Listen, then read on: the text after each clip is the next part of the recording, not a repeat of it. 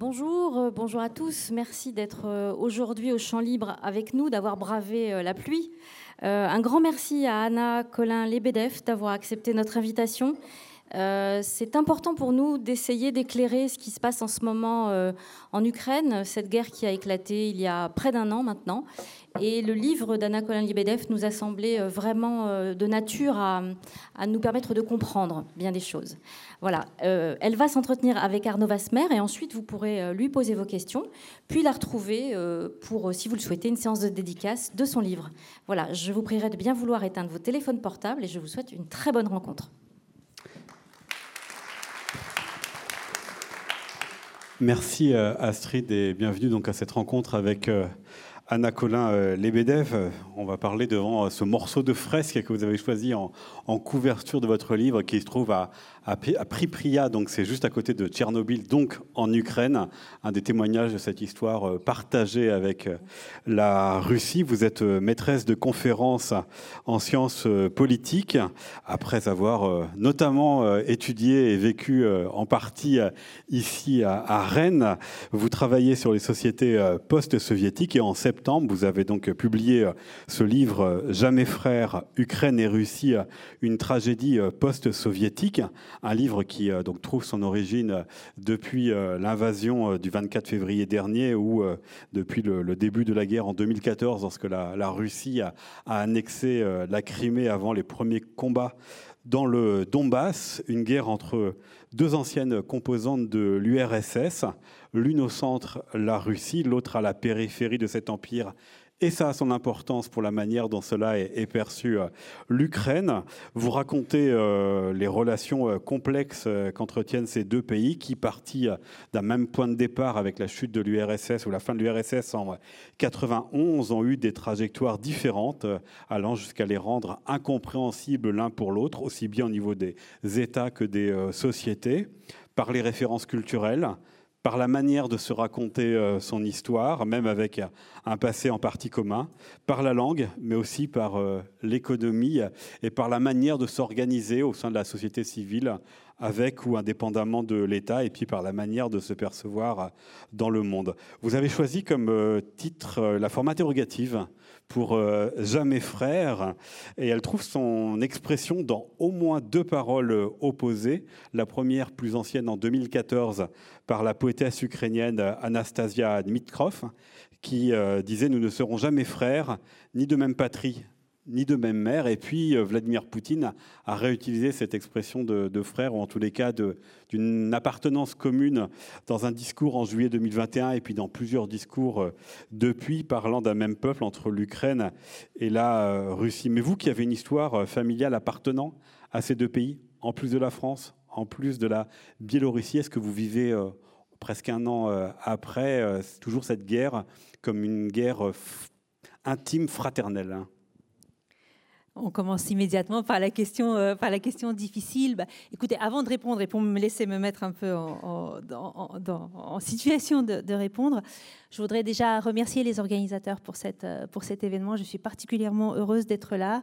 Euh, merci à vous d'être aussi nombreux et je suis aussi, voilà, c'est une émotion particulière pour moi d'être dans ma ville de cœur, à, Rennes, et, aussi de voir des, visages chers dans la, salle. Et merci pour ce, débat et cet espace qui est laissé pour une question qui me, semble importante. Alors, bien évidemment, je dirais que un, an après, euh, on, est, on, ressent cette guerre quelque part avec encore plus d'acuité que, le matin du, 24 février 2022, où là, il y a, voyez, il, y a eu un choc. Hein. Rappelons-nous de la difficulté euh, que nous avons eue, alors nous, chercheurs, mais aussi beaucoup d'experts et aussi beaucoup d'observateurs à anticiper cette, euh, le, début de cette guerre. Cette, ce, défaut d'anticipation est riche en enseignements euh, une divergence de lecture des renseignements entre euh, les Français, quelques Européens et puis les Anglo-Saxons. Je pense qu'on pourra, oui, et puis voilà, de manière générale, il y, avait, il y avait pas mal de choses qui, qui, qui, qui qui rendait cette guerre sans doute improbable au lieu, de, au lieu de bien des acteurs, et notamment ceux qui s'attachait à cette idée de proximité, voire de fraternité, en disant, mais quand même, voilà, un peuple frère ne va quand même pas attaquer un autre, un autre peuple vécu, peuplé de, personnes au vécu aussi proche que l'on connaît, avec qui on a partagé tellement de choses. Donc aujourd'hui, le choc est passé, mais le degré de destruction que, provoque cette guerre et euh, je dirais aussi l'intensification du rejet de l'autre qui, est, qui a cours dans les, dans les deux sociétés est effectivement très très douloureuse euh, à vivre. Je reste sur ce mot de, frère. On va parler dans un instant de la question de la notion du monde russe. Mais ce mot de frère, est-ce que avant cette guerre, peut-être même aussi avant 1991, est-ce que c'était euh, une pensée qui était largement partagée par les sociétés ukrainiennes et russes? Oui, euh, alors largement partagé à des degrés inégaux, je dirais. Et oui, euh, effectivement, je vous remercie d'avoir insisté sur le point d'interrogation dans mon titre, qui est le mot-clé du titre, en fait. Euh, c'est-à-dire que dans, voyez, ça, ne marche qu'en français, ça. Si jamais il y a une traduction, ça ne marchera pas. Mais dans Le Jamais Frère, il y a, on peut le lire comme plus jamais, on peut le lire comme jamais dans le passé. Et bien évidemment, quand on parle du passé, eh bien, la question est, devient, immédiatement complexe. L'Union soviétique a été construite sur un discours d'union de, peuples frères, alors dans lesquels il y avait un grand frère et des petits. Ça, c'était euh, très clair euh, à la fois dans l'idéologie, dans l'iconographie, dans, voilà, dans, la, dans la représentation et la gestion du, euh, du pays. la Russie, le peuple russe, la langue russe ont toujours eu un, un rôle très directif, on en, on en reparlera. Mais néanmoins, il y avait une très forte volonté de construction du commun et de construction quelque part du commun qui n'était qui n'était pas le peuple russe, mais qui était le peuple soviétique. Hein. Et notamment, c'est très clair à partir des années 1960, il y a une volonté que la fraternité se transforme en unité hein. et que finalement les différences qui, ont pu exister, euh, linguistiques, culturelles, historiques, soient gommées au profit d'un homme nouveau. Hein, qui voilà. Euh, et il en reste des choses, bien évidemment. Il en reste des choses. Et euh, lorsque les deux pays euh, deviennent, les, deux anciennes républiques soviétiques deviennent des pays indépendants, tout comme l'ont fait les 13 autres, eh bien, la proximité est présente et l'idée d'un lien privilégié est présente et les mémoires communes sont, sont communes pour une, partie de, pour, une partie des mémoires, je dirais, et, et, pour une, et, plus forte, disons, dans, dans, dans, dans certaines populations que dans d'autres. Donc, mon idée, ce n'est pas de nier justement la très grande proximité qu'il y a pu y avoir entre, entre l'Ukraine et la Russie et qui est encore là dans le vécu et dans le passé de, pas mal de gens, mais d'une part de, introduire de la complexité dans cette fraternité, de dire qu'une partie de cette fraternité est, imaginaire, qu'il y a eu euh, également des logiques d'oppression, d'inégalité, d'imposition, mais aussi de voir qu'est-ce qui lui arrive aujourd'hui en fait, qu'est-ce qui s'est passé entre ces peuples proches sur les 30 dernières années et qu'est-ce que cette guerre fait à cette proximité qui subsistait. Dans votre réponse, vous avez bien dit que cette volonté de, commun du temps de l'Union soviétique, c'était euh, surtout celle d'un grand frère, la Russie, par rapport aux autres.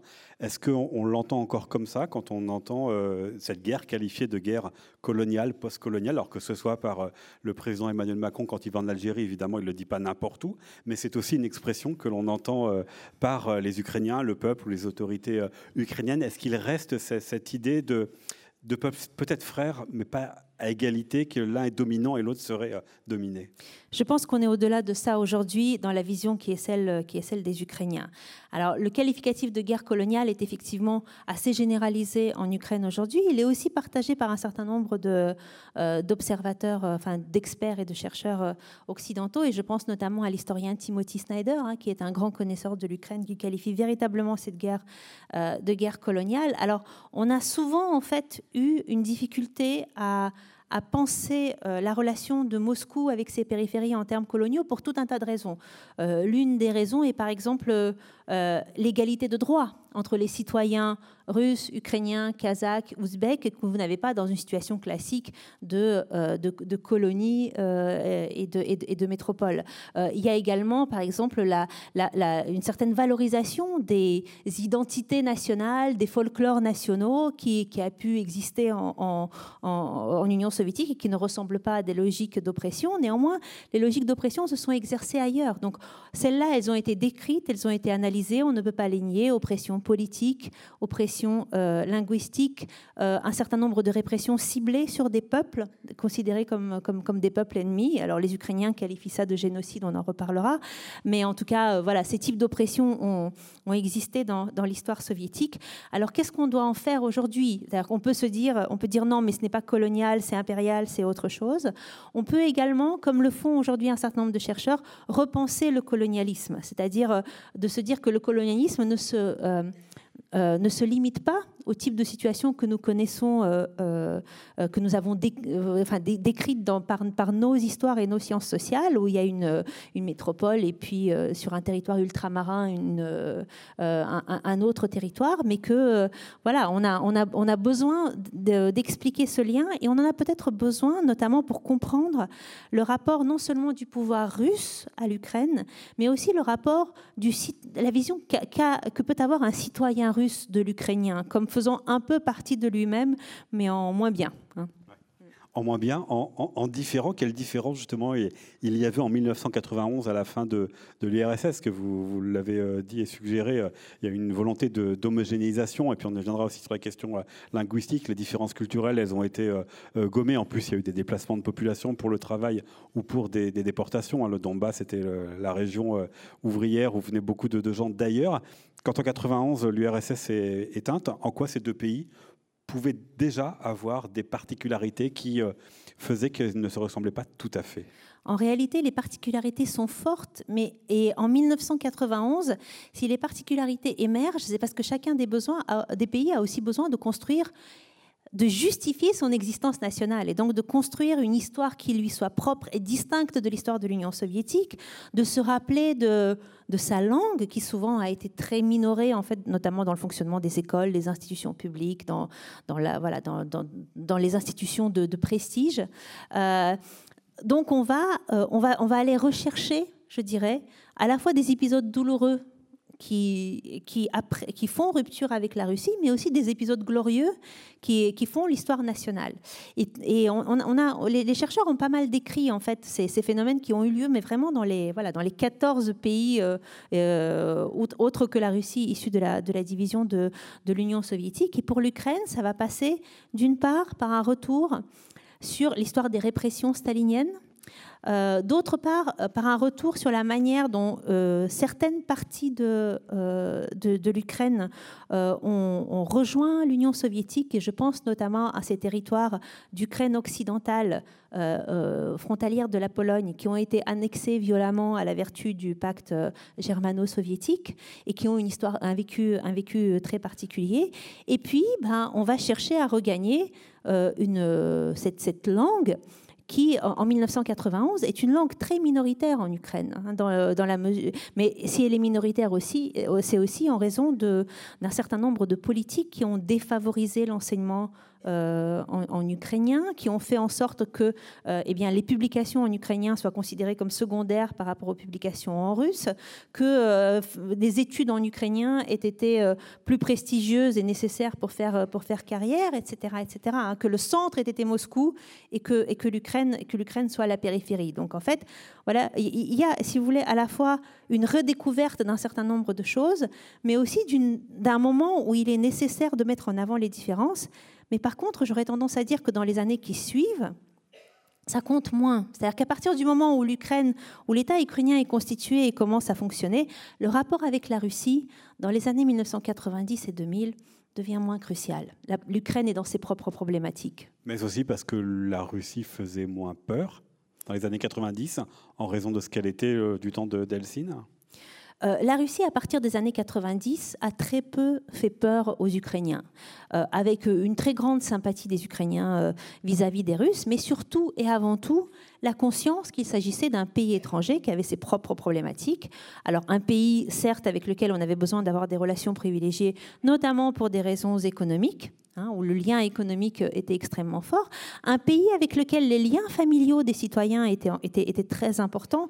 N'oublions pas cette très grande euh, mobilité des populations qu'il a pu y avoir entre l'Ukraine et la Russie, alors euh, dans les deux sens, hein, à la fois des gens qui partaient faire carrière en, Russie, mais aussi l'industrialisation qui a attiré un très grand nombre de personnes, non seulement des Russes d'ailleurs, mais des gens de toute l'Union soviétique, notamment dans ces régions de l'Est euh, du Donbass, qui sont des régions euh, où les villes, les grandes villes industrielles sont, sont très mixtes. Donc tout ça était euh, fluide, je pense, et fonctionnait dans une fluidité où le sentiment de danger n'était pas identifiable. Et est-ce qu'à ce, moment-là, la Russie et l'Ukraine, que ce soit pour le pouvoir et pour la société, regardaient dans le même sens, à la fois dans ce que pouvait être un État après l'Union soviétique, mais vous vous intéressez aussi dans, votre livre à simplement la géographie, la question des ressources, la question des échanges, la question de la place sur la carte, et aussi vers qui on regarde oui, alors c'est vrai que euh, sur cette dimension-là, je, marche sur les œufs euh, dans le bouquin parce que je ne suis ni géographe euh, ni, ni économiste et, pas historienne non plus. C'est pour ça que je, ne remonte pas dans des profondeurs historiques. Je ne dépasse pas le XXe siècle en fait dans, ma perspective. mais effectivement, bah, on, est face à deux pays extrêmement différents et néanmoins euh, inévitablement voisins. Hein. le, voisinage sur la carte compte, mais aussi effectivement les ressources sont très différentes avec euh, une Ukraine qui n'a pas ces, ressources, ces ressources naturelles euh, en, hydrocarbures dont a bénéficié la Russie. Et donc, enfin voilà, une, de, mes hypothèses, mais là c'est une hypothèse presque, voilà, je, dirais que je suis, moins sûre de celle-là que, je peux l'être, que je peux l'être d'autres, c'est que ça a joué à la fois eh bien, sur la question de la centralisation du pouvoir en Russie, pour, euh, euh, avec pour enjeu le contrôle sur ses ressources, et puis la, pluralité de, du système, euh, le pluralisme présent tout au long de ces, de ces dernières années dans le système politique euh, euh, ukrainien. Alors un pluralisme souvent corrompu, hein, on a parlé d'oligarchie, etc. Mais parce que en fait les ressources, les ressources à, se partager sont en nombre, en nombre limité et chacun des acteurs qui se les a accaparés cherche à garder le contrôle sur, euh, sur sa part et donc aucun ne prend durablement le pouvoir. Les politiques sont quand même fortement soutenues économiquement et autre part des oligarques, mais les oligarques n'ont pas forcément les mêmes visions de ce que doit être l'Ukraine, donc qui offre une certaine pluralité? Alors en, fait, on a euh, la, situation politique de. Euh, là, je vais être super schématique. donc, euh, à prendre avec toutes les pincettes. la situation politique de l'Ukraine tout au long de ces, de ces, dernières décennies ressemble beaucoup à la situation politique de la Russie des années 1990. C'est-à-dire que nous avons des acteurs économiques qui, à la chute de l'URSS, s'accaparent des ressources et on a un nombre limité d'acteurs économiques qui ont le contrôle sur les ressources économiques, qui ont accès voyez, au, à la manne financière et qui, de ce fait, interviennent très activement dans la prise de décision politique. Dans la euh, Russie de Yeltsin, tout comme dans l'Ukraine, sur une longue période, les acteurs économiques cherchent à placer leurs billes dans le, dans le Parlement, à faire et défaire les élections présidentielles. Euh, voilà. Mais euh, je dirais que cette, pluralité a été, a été effacé, hein, reconfiguré en, Russie à partir de l'arrivée au pouvoir de Vladimir Poutine, qui en fait a installé ce qu'on a appelé une verticale du pouvoir, à savoir un contrôle de l'État, mais plus que de l'État, en fait des acteurs à la tête de l'État, c'est-à-dire que c'est pas institutionnel, c'est personnel, des acteurs à la tête de l'État sur ces grands acteurs économiques, qui sont aujourd'hui des exécutants, qui ne sont pas des acteurs autonomes. Alors qu'en Ukraine, vous voyez, on a gardé ce système oligarchique, mais je dirais que quand on, pour parler plus concrètement, vous voyez, quand on, quand on avait une élection présidentielle en Ukraine, on vous disait, les Ukrainiens vous disaient, bah, de toute façon, le journal machin, il est vendu à tel oligarque, et le journal truc, il est vendu à tel autre oligarque. Donc il y en avait un qui disait du mal du candidat d'en face et du bien de son propre candidat, et pareil de l'autre côté. Et quelque part, pour le citoyen, ça a assuré un pluralisme corrompu, mais néanmoins un pluralisme. Et quand les résultats des élections tombaient, elles ne pouvaient être falsifiées par une des parties parce que l'autre veillait au grain. Donc je dirais que oui, bien évidemment, ce n'était pas complètement vertueux, mais c'était authentiquement un système assez hostile à, l'accaparement autoritaire. Résultat, la Russie depuis 91, trois présidents, l'Ukraine, sept, c'est ça? Pour la, euh, la Biélorussie, un seul. Mais... Oui. Alors, si on rentre dans la Biélorussie, là, on ajoute une heure à notre, à notre rencontre parce que le cas biélorusse est malheureusement méconnu, est, est absolument crucial et, et, important. Et je me permets de faire une petite parenthèse. Vous voyez, on a découvert l'Ukraine et on a découvert qu'il existait comment dire, que tous les pays qui entouraient la, Russie n'étaient pas, des petites Russies, hein, qu'il, y avait, euh, qu'il y avait des identités propres et des histoires, propres. Alors on l'a découvert très fortement pour l'Ukraine et j'en suis ravie, mais il y a plein de pays qui n'existent pas sur notre, sur notre carte mentale. Et si je pense, je demande, vous voyez, je vous demande dans la salle, est-ce que pour vous la Biélorussie c'est pareil que la Russie ou un pays avec une histoire propre, une langue propre, une identité particulière? Beaucoup d'entre vous ne sauront pas répondre parce que voyez, notre regard est encore celui de la Russie et de son périphérie et non pas de chacun de ces, chacun de ces pays dans leur, euh, euh, dans leur spécificité. Bon, et donc ça a fait effectivement que, euh, eh bien, en, Ukraine, aucun président, un seul président a fait deux mandats consécutifs et tous les autres ont fait un seul mandat. Et si on ramène ça à la situation contemporaine pour aller un petit peu, un petit peu au-delà, voyez, aujourd'hui, on a une très grande popularité effectivement du président Zelensky du fait de son rôle joué par la guerre ce qui n'empêche pas les Ukrainiens d'être extrêmement critiques à son égard. C'est-à-dire que le discours que nous entendons aujourd'hui, c'est euh, dans la guerre, il est mon président, je le suis, et euh, voilà, on est, on est tous derrière lui. Et une fois que ce sera terminé, on a une liste de trucs à lui reprocher. Hein. Et euh, je dirais que ça, c'est complètement normal au vu, du fonctionnement de la politique ukrainienne, qui est éternellement dans l'insatisfaction. Mais je pense que nous, en tant que Français, on est assez familiers de ça, donc on peut tout à fait, tout à fait les comprendre. Et si le président Zelensky tombe à l'issue de la guerre, ce ne sera pas une faillite de l'État ukrainien. Ce sera juste, vous voyez, cette manière euh, classique, enfin régulière pour les, pour les Ukrainiens d'être toujours insatisfaits de ceux qu'ils portent, qu'ils portent au pouvoir. Je voudrais qu'on revienne sur euh, l'histoire pour savoir comment ces deux peuples et puis ces, ces deux pouvoirs s'intéressent à, leur histoire. Donc, euh, on va s'imiter à celle du XXe siècle, avec au moins deux moments importants qui sont pour l'Ukraine, évidemment, l'Holodomor, donc la, grande famine de 1932-1933, et puis la question de la, Seconde Guerre mondiale. Un tract chez Gallimard, il y a, il y a quelques mois, faisait de Poutine un historien euh, en, chef. Peut-être que vous nous expliquez pourquoi est-ce que le pouvoir russe mobilise autant euh, ses références historiques avec ses propres interprétations, sa propre lecture, ses propres pages mises en avant et ses propres oublis. Mais pourquoi ça l'intéresse autant pour mobiliser euh, dans cette guerre et dans cette actualité? Euh, Alors, la, question, la question est à la fois centrale et complexe. Et euh, voyez, oh, le, les, les, sujets les, thématiques de mémoire collective et de, mémoire collective des passés douloureux sont des thématiques classiques pour les chercheurs en sciences sociales. Et il y a eu une pléthore de travaux là-dessus, mais sans jamais que l'on puisse s'imaginer que ça jouerait un rôle aussi central en fait de mobilisation euh, dans, le, dans, le cas d'une guerre. Alors qu'est-ce que nous avons en fait euh, à la chute de l'Union soviétique? Euh, Nous avons d'un côté donc une Ukraine qui construit sa mémoire et je vais parler plus de la Russie là, mais si on doit revenir sur l'Ukraine, on reviendra, euh, qui construit sa mémoire sur des passés douloureux, sur des passés traumatiques. Hein. et les traumatismes qui, datent de l'époque soviétique peuvent être un ciment fort en fait d'identité nationale. Hein. on a souffert on a, souffert en tant que nation. Hein, euh, voilà. Euh, la Russie, quant à elle, quand l'Union soviétique disparaît, est à la fois dans une démarche de condamnation du système, euh, du système soviétique et du projet communiste, de dénonciation des répressions staliniennes. Et dans les années 1980 et 1990, cette dénonciation est massive, mais en même temps, le choix est fait, notamment par Boris Yeltsin, au moment où l'Union soviétique tombe, de ne pas créer de clivage national trop fort par une interrogation notamment sur les responsabilités. C'est-à-dire qu'on va dénoncer, enfin on va euh, commémorer les victimes des répressions du régime soviétique de différentes époques, mais sans jamais se poser la question des bourreaux. Hein, et de la, voilà, sans jamais chercher à nommer les bourreaux, et à l'époque c'est encore euh, relativement frais, euh, ni même voilà, de, accentuer, euh, cette, cette, mémoire douloureuse. On va de l'avant, hein. on, verra ces questions-là plus tard. Et un des, lorsqu'on demande aux Russes dans les années 1990, après la chute de l'URSS, quel est l'événement dont vous êtes le plus fier dans votre histoire, eh bien, il n'y en a que deux qui ressortent, qui ont une importance inégale.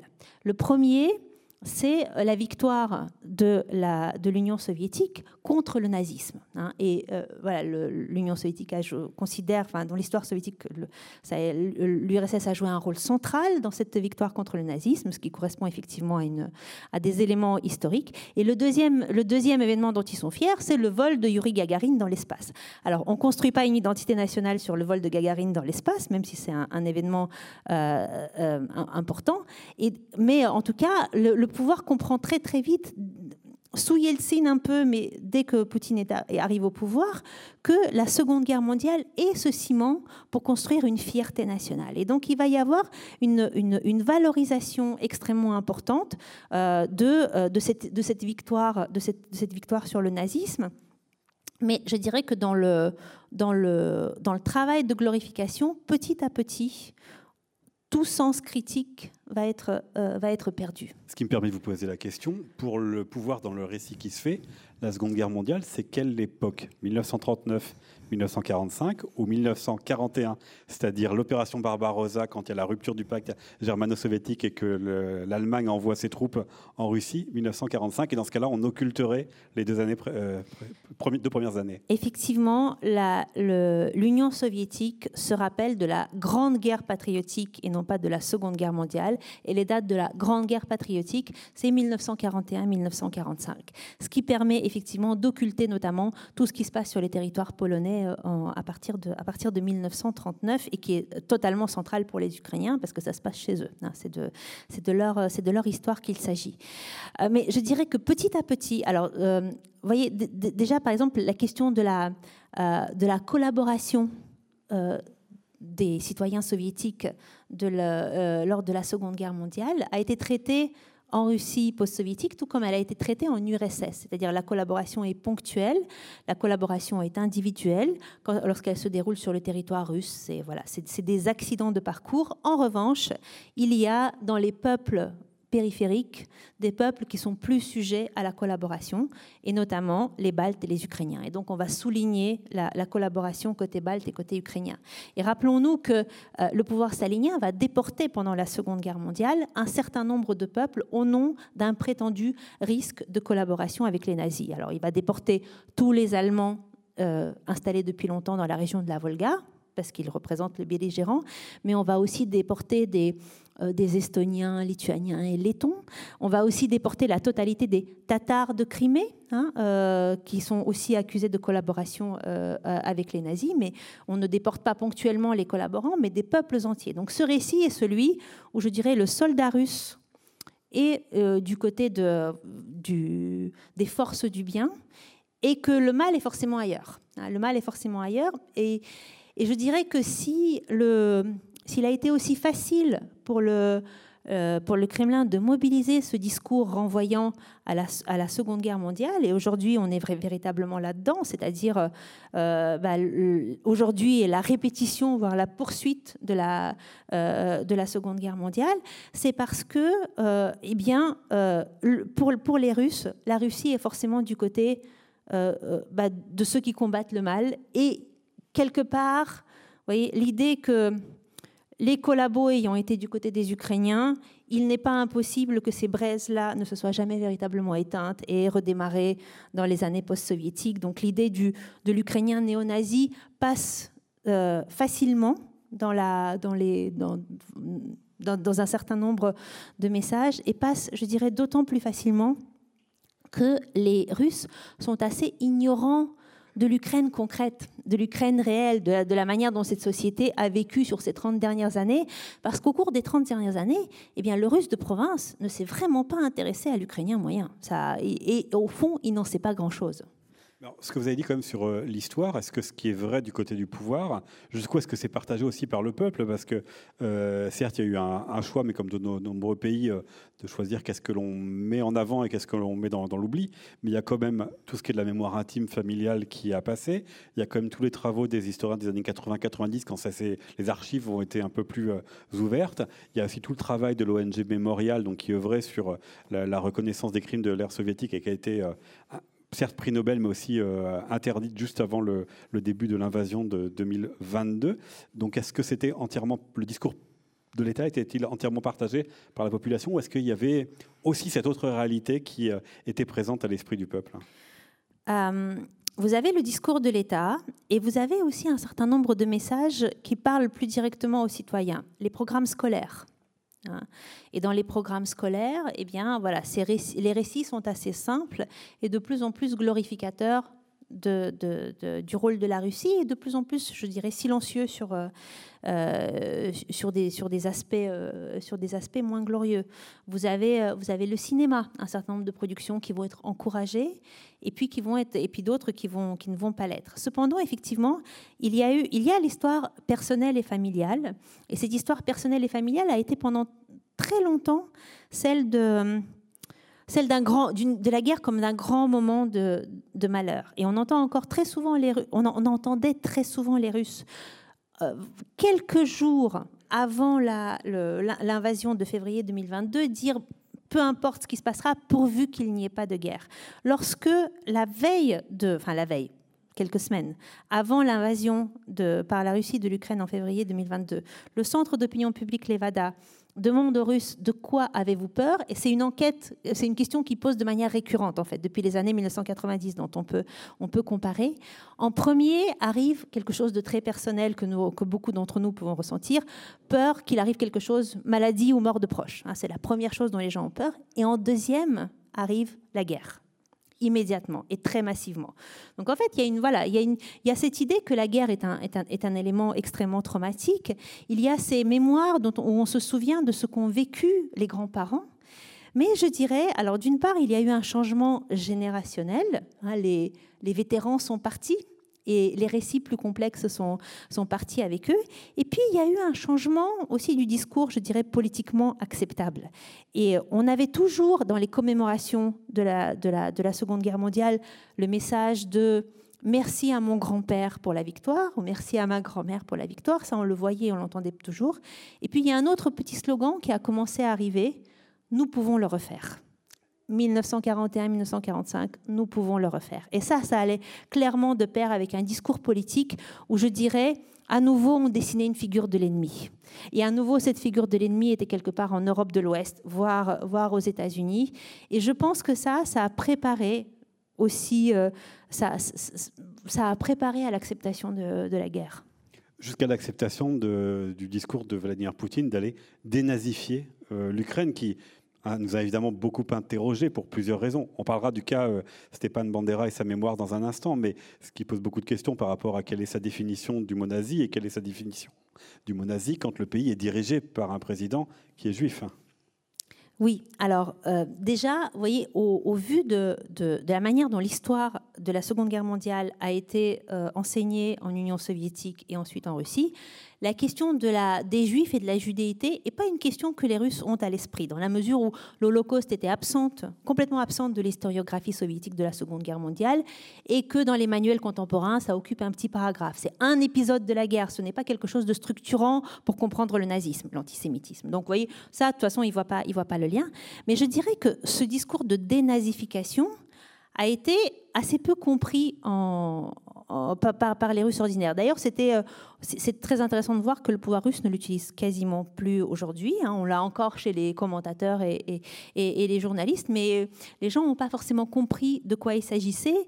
Et je dirais, le, discours est, davantage de celui d'une sombre menace. Hein. On ne comprend pas, euh, euh, quand, on, interroge les Russes sur ce qui se passe en Ukraine, en fait, ils y voient bah, la répression des russophones, voilà, très, très vaguement, la répression des russophones, mais, puis, mais surtout, on voit, je dirais, euh, des forces du mal mobilisées par l'Occident, réveillées par l'Occident, armées par l'Occident, qui menaceraient la Russie. Mais euh, dans l'analyse, dans l'analyse des, Russes ordinaires, ça n'a rien de précis. Hein. Il n'y a pas de, vous l'interprétation politique ne va pas au-delà. Alors moi, mes sources aujourd'hui, c'est pas les enquêtes d'opinion publique, c'est davantage les, euh, les chats dans les réseaux sociaux, hein, les, discussions dans les réseaux sociaux. Et je suis notamment euh, depuis, euh, alors, depuis le mois de septembre les, les chats sur des, des familles de personnes mobilisées, hein, donc qui sont très directement concernées par, ce, par cette guerre. Donc c'est beaucoup des, des, des, épouses et des, et des mères de mobilisés, pour voir aussi comment ils interprètent les événements. Hein. Et tous, en fait, cherchent à donner du sens à l'envoi de leur, de leur mari ou de leur fils au combat. Et ce sens, c'est celui-là, c'est euh, le sentiment d'être attaqué, d'avoir été, d'avoir été attaqué, d'être menacé par une très grande puissance. C'est pas c'est pas l'idée de combattre des néo-nazis sur place. Ça, c'est présent nulle part. Mais en revanche, l'Occident menaçant et des Ukrainiens gonflés à bloc par cet Occident, ça, c'est très présent chez les Russes revenons sur la mémoire de la, Seconde Guerre mondiale, mais cette fois-ci euh, euh, ukrainienne, ce que vous l'avez dit, effectivement, la Shoah ne fait pas partie vraiment de l'histoire qui se raconte en, Russie.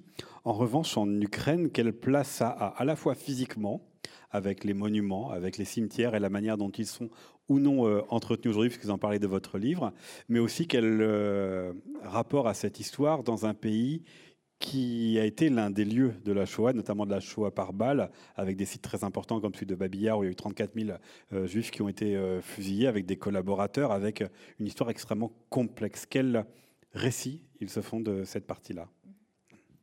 Alors, l'histoire de la, de la Seconde Guerre mondiale en Ukraine est effectivement particulièrement complexe dans la mesure où on est sur parce que le même Timothy Snyder hein, a appelé des terres de sang, c'est-à-dire des lieux qui ont été vraiment l'épicentre de beaucoup de catastrophes euh, ayant entraîné euh, euh, des, millions de vies, humaines tout, au long du XXe siècle.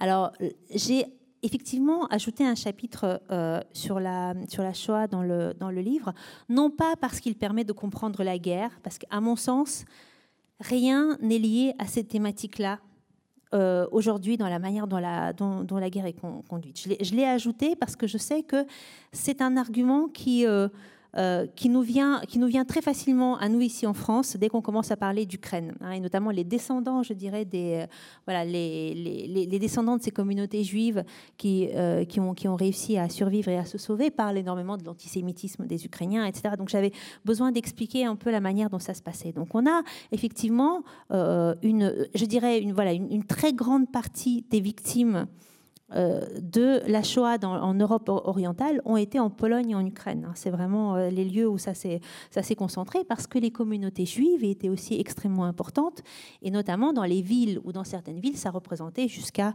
80% de la population, mais de manière plus courante, la moitié, la moitié de la population. Donc on a effectivement, bah, on, a, des... Euh, euh, en, amont, avant, la guerre, hein, on a euh, des, des, conflits, euh, des conflits importants et un antisémitisme très présent sur les territoires polonais et sur les territoires ukrainiens, avec souvent trois communautés qui vont, s'affronter, qui sont les, Ukrainiens, les Juifs et les Polonais. Et, les massacres, je dirais, ont lieu dans tous les sens entre ces trois communautés. Alors, si vous voulez, oui, bien évidemment, la, la, collaboration, il, y a eu des pratiques de collaboration euh, des locaux euh, pendant, pendant la, Seconde Guerre mondiale, d'autant plus que euh, la, la, Shoah en Ukraine, c'est la Shoah par balle, c'est-à-dire des personnes qui sont exécutées au plus près de leur domicile, dans leur village, forcément sous les yeux des, des, habitants, des habitants locaux. Quelle, quelle est la situation, je dirais, dans l'après-guerre et aujourd'hui? l'Ukraine d'après-guerre a été vidée de sa population juive. C'est-à-dire que même ceux, les,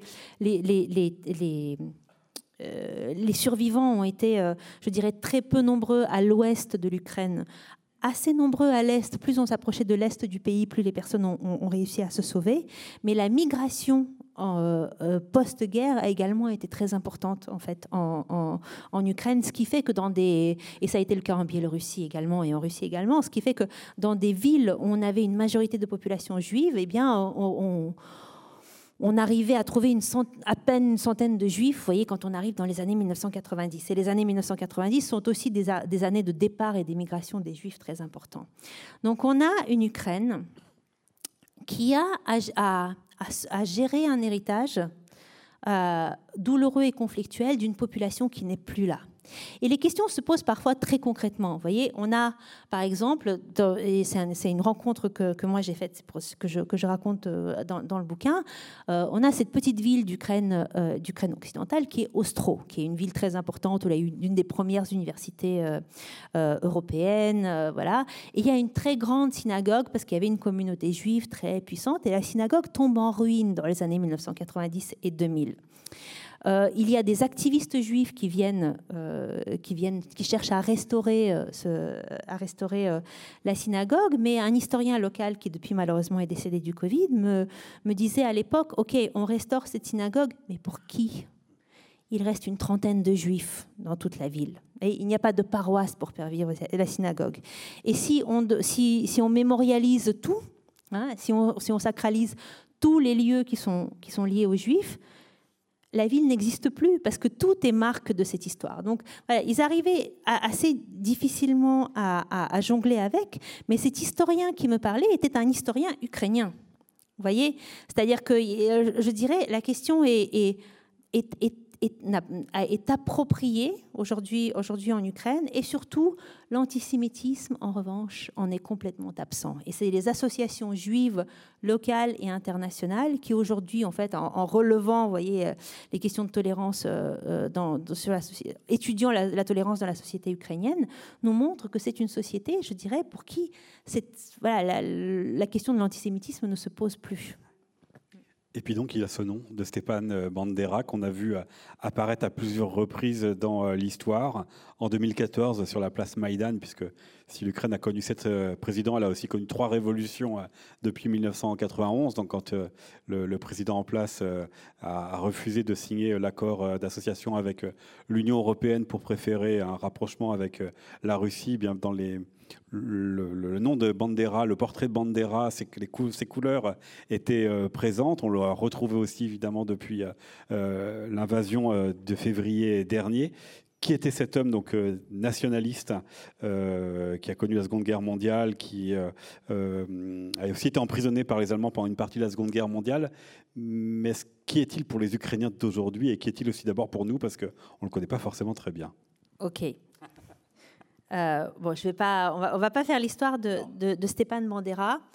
Euh, ce qui est important, c'est ce que les Ukrainiens en font aujourd'hui. Donc, on a une personnalité qui est un, une, une, figure, une grande figure du mouvement nationaliste du début de la première moitié du XXe siècle. Euh, en, en, Ukraine, mais dans l'Ukraine en fait qui a été justement la partie polonaise, la partie polonaise du pays annexée par l'Union soviétique. Et euh, euh, il, dirige cette, partie du mouvement nationaliste qui a considéré qu'entre les deux mots, les, soviétiques et les nazis, euh, le pire était l'Union soviétique. Hein, et que donc, en fait, l'ennemi à combattre était l'Union soviétique et, qui a cherché à s'allier avec les nazis dans ce moment des années, des années, 1900, des années 1939 et donc les années qui ont suivi, suivi pendant la guerre. Alors, voilà. Donc on a une figure ambiguë. Alors lui-même, si vous voulez, par exemple, lui-même n'a pas participé à la Shoah et pour cause, il était dans un camp, euh, il était dans un camp euh, euh, nazi, emprisonné par les nazis à ce, moment-là. Mais il se trouve que ceux qui se réclament de lui et de son mouvement, oui, ont fait partie des forces armées qui ont participé à cela. Alors remettons les choses en perspective. On estime aujourd'hui à 200 000 personnes les Ukrainiens qui ont participé à des, euh, disons, qui ont collaboré activement avec les nazis au sein de forces armées ou, ou, police ou, milices. Et on estime à 4 millions les Ukrainiens qui ont combattu les nazis dans les rangs de l'armée rouge. Donc on est, voyez, on est dans des échelles collaboration, non-collaboration, qui sont comparables à beaucoup de pays, euh, à beaucoup de pays européens qui ont, vécu cette guerre.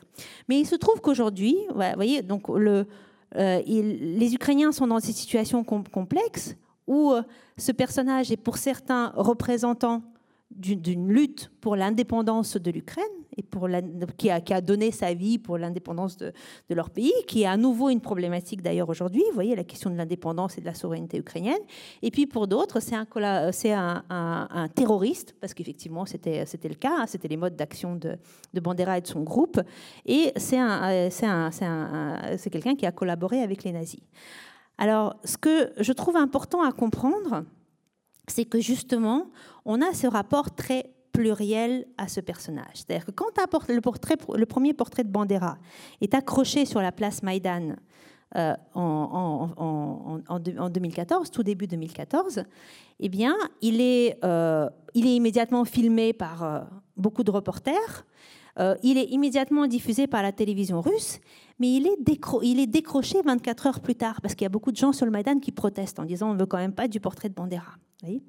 Et donc il va être, donc il va rester décroché pendant un moment, puis il va y avoir un nouveau accrochage, un nouveau décrochage, et en fait à chaque fois que le nom de Bandera est évoqué, ça fait l'objet d'un débat social très vif très très vif, où vous avez des gens, des gens qui disent euh, bah, de toute façon, voilà, son, son côté euh, anti-Moscou, euh, c'est exactement, c'est exactement le message que nous portons aujourd'hui, c'est un combattant contre l'Union nationale, et d'autres disent c'est inacceptable, surtout aujourd'hui lorsque nous allons vers, vers plus de respect des droits, etc. Et donc on a une société où le débat a lieu mais je, dirais que pour moi, ce qui compte, voyez, c'est ces questions, ces questions sont d'autant plus difficiles à aborder aujourd'hui qu'on est dans un contexte de guerre et que la guerre provoque une radicalisation des positions et qu'il y a un ennemi, effectivement. Hein. il y a plus qu'un adversaire, il y a un ennemi à affronter.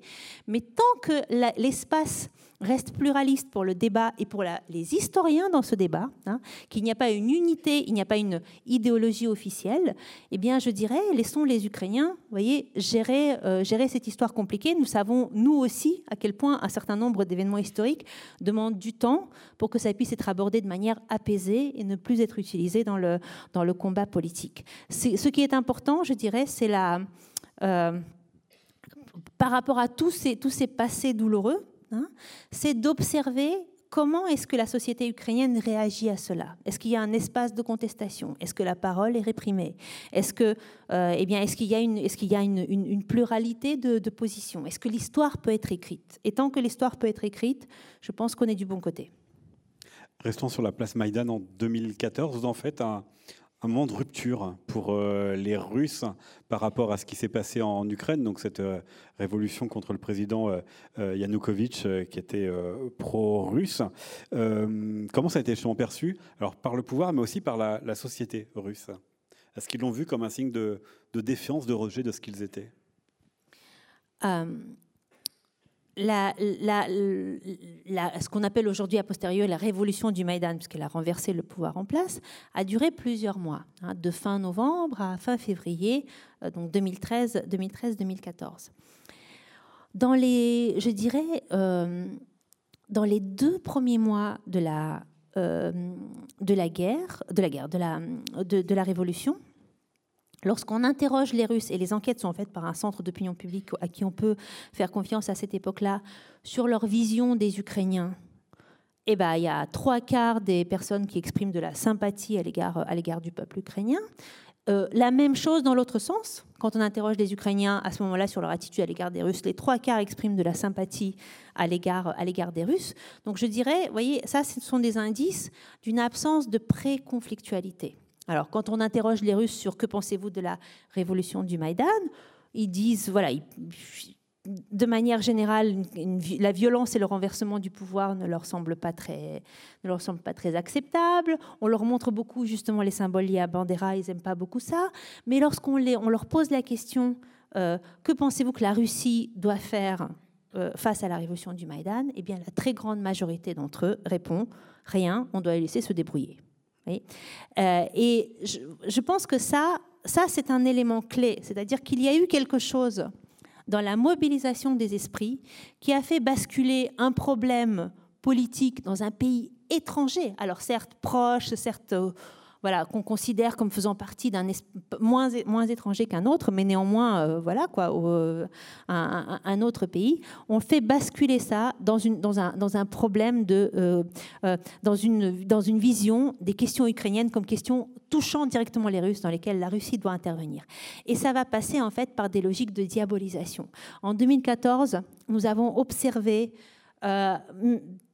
pendant tous les premiers mois de 2014 une fabrication très explicite de désinformation concernant ce qui se passait sur la place Maïdan.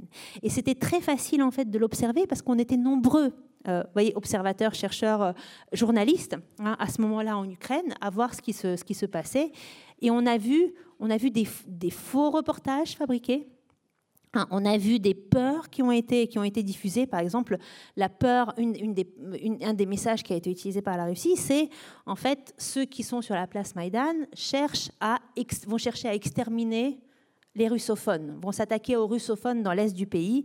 Et on entendait des reportages disant attention, il y a des, des trains entiers, des bus entiers remplis de militants ultranationalistes qui sont en train de se diriger vers l'est du pays avec des hommes armés à l'intérieur pour aller tabasser du russophone. Ces trains et ces, bus ne sont jamais arrivés pour la bonne raison qu'ils n'ont jamais, eu, n'ont jamais existé. Voyez? On a eu des fabrications de reportages sur les prétendus sévices des Ukrainiens nationalistes euh, dans, les, dans les villes ukrainiennes qui ont été aussi fabriquées de toutes pièces. Et je pense que l'émotion provoquée a été extrêmement grande. Et derrière, là-dedans, on sentait aussi un sentiment de menace, c'est-à-dire que derrière le message de on va attaquer les russophones, il y avait le message de on va attaquer les Russes et le message de on est contre la Russie. Alors que, en réalité, en 2014, sur la place Maïdan, on est clairement contre le Kremlin, puisqu'on ne veut pas d'accord d'association avec la Russie, mais il n'y a absolument rien sur cette place Maïdan qui va être anti-russe au sens de la population, anti-russe au sens de la culture ou anti-russe au sens de la langue. La révolution du Maïdan, pour avoir été au milieu de cette place euh, à, à ce moment-là, elle se passe en russe parce que la ville est plutôt russophone.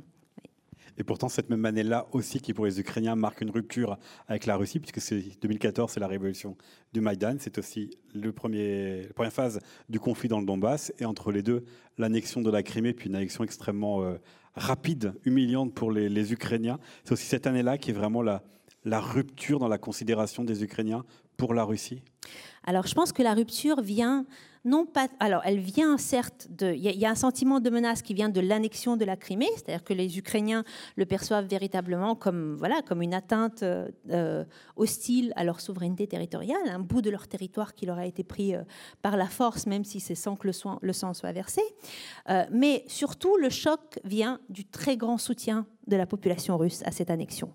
Et ça, ça a provoqué un conflit ça, a provoqué des conflits, par exemple, très très visibles dans les familles qui, étaient des deux côtés de la frontière. Là, voilà, on a euh, à chaque fois une, très grande, une très grande incompréhension euh, chacun à l'égard de l'autre. Et je dirais qu'entre ce moment en 2014 et ce moment en 2022, chacun a l'idée que l'autre est manipulé que l'autre est manipulé par de la désinformation, qu'en fait, il faut lui ouvrir les yeux sur la vérité. Mais je dirais que euh, en 2014, les Ukrainiens essaient de convaincre les Russes et les Russes essaient de convaincre les Ukrainiens. À partir du début de la guerre dans le Donbass, les Ukrainiens se rendent compte que les Russes sont totalement indifférents à cette guerre, qu'ils oublient cette guerre, qu'ils sont, voilà, qu'ils, que, l'État russe arme, organise et, contrôle complètement les mouvements, euh, insurrectionnels qui, qui, voilà, qui, agissent, qui agissent dans, cette, dans cette guerre, mais que le citoyen russe euh, est totalement indifférent à ce qui se passe. Et je pense que cette indifférence a creusé, a creusé la rupture. À cette époque, je discutais avec un... Je faisais des entretiens avec des gens qui avaient... Euh, avec des anciens... Euh, combattants de la guerre soviétique en Afghanistan. Et les vétérans de la guerre soviétique en Afghanistan, il y en a dans toutes les républiques d'ex-URSS, donc dans tous les pays, euh, dans tous les pays indépendants, et ils ont souvent des réseaux transnationaux, c'est-à-dire que ceux avec qui ils ont servi en Afghanistan, eh ben, ils peuvent venir d'Ouzbékistan, ils peuvent venir de Moldavie, ils peuvent venir d'Ukraine ou de Russie, et ils se retrouvent, vous voyez, par unité militaire, souvent comme entre anciens combattants, c'était c'est un groupe relativement fort.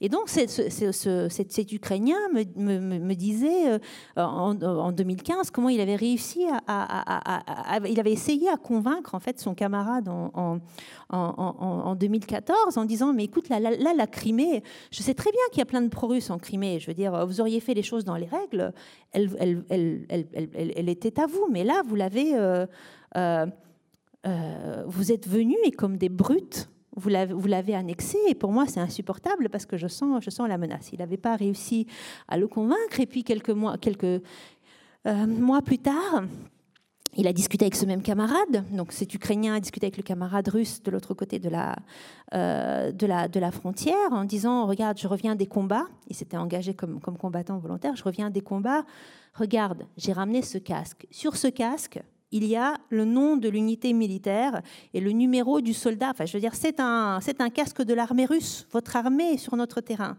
Et l'autre ne l'a pas cru. Et l'autre ne l'a pas cru. Et en fait, tout était dans ces, euh, ce, ce, dialogue progressivement de plus en plus rompu et l'idée qu'en en fait, on, on, ne peut plus discuter de grand-chose de l'autre. Mais à mon sens, tout ça était encore, n'était pas encore complètement rompu jusqu'en février 2022. Et jusqu'où, justement, cette année 2014, elle a changé l'Ukraine dans la société, dans l'État, dans le rapport de la société à, l'État? Parce que l'année commence par une révolution et se termine avec euh, un bout de territoire en moins et un autre qui est contesté, avec une armée qui n'a pas réussi vraiment, euh, contrairement à depuis février, en tous les cas, à résister, avec, bah, vous l'avez dit, des bataillons volontaires, donc une société qui s'est organisée par elle-même pour, pour se battre. Jusqu'où ça a transformé la société et ça l'a finalement préparé à ce qui se passe depuis euh, presque un an? Je pense que vous avez donné la réponse à la question. Ça l'a transformé, ça l'a préparé, mais selon, je dirais, une logique à la fois très visible et très surprenante. Très visible, d'où ma question comment se fait-il que le pouvoir russe ne l'ait pas vu au mois de, au mois de février 2022 Mais ça, c'est une, c'est une autre question. Alors, en 2014, lorsque voyez, les insurrections démarrent, lorsque l'annexion de la Crimée a lieu, les insurrections démarrent dans le, dans le Donbass. L'armée ukrainienne est dans un état totalement déliquescent. Il y a à peine 6000 hommes qui sont en état de, combattre. Il n'y a pas d'armement. Enfin, c'est une armée très corrompue, etc.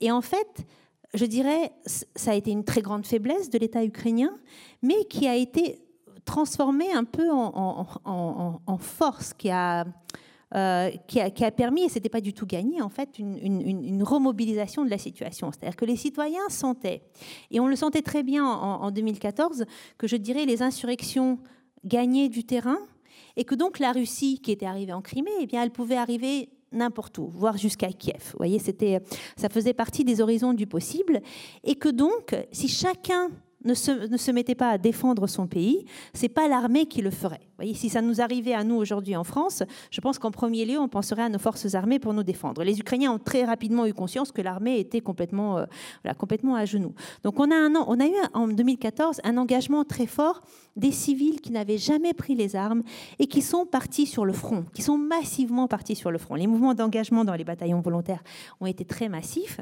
Et, et aux arrières, eh bien, vous aviez les civils aussi qui sont restés, mais qui ont collecté de l'argent, qui ont euh, euh, essayé d'acheter ou de fabriquer de l'équipement pour ces soldats de fortune, euh, ce qui a fait par exemple que beaucoup d'Ukrainiens aujourd'hui savent exactement ce que doit avoir un combattant sur lui. Vous voyez, le, les différents types de gilets pare-balles, ils connaissent parce que depuis 2014, ils ont eu le temps de se poser la question pour la première fois. Hein.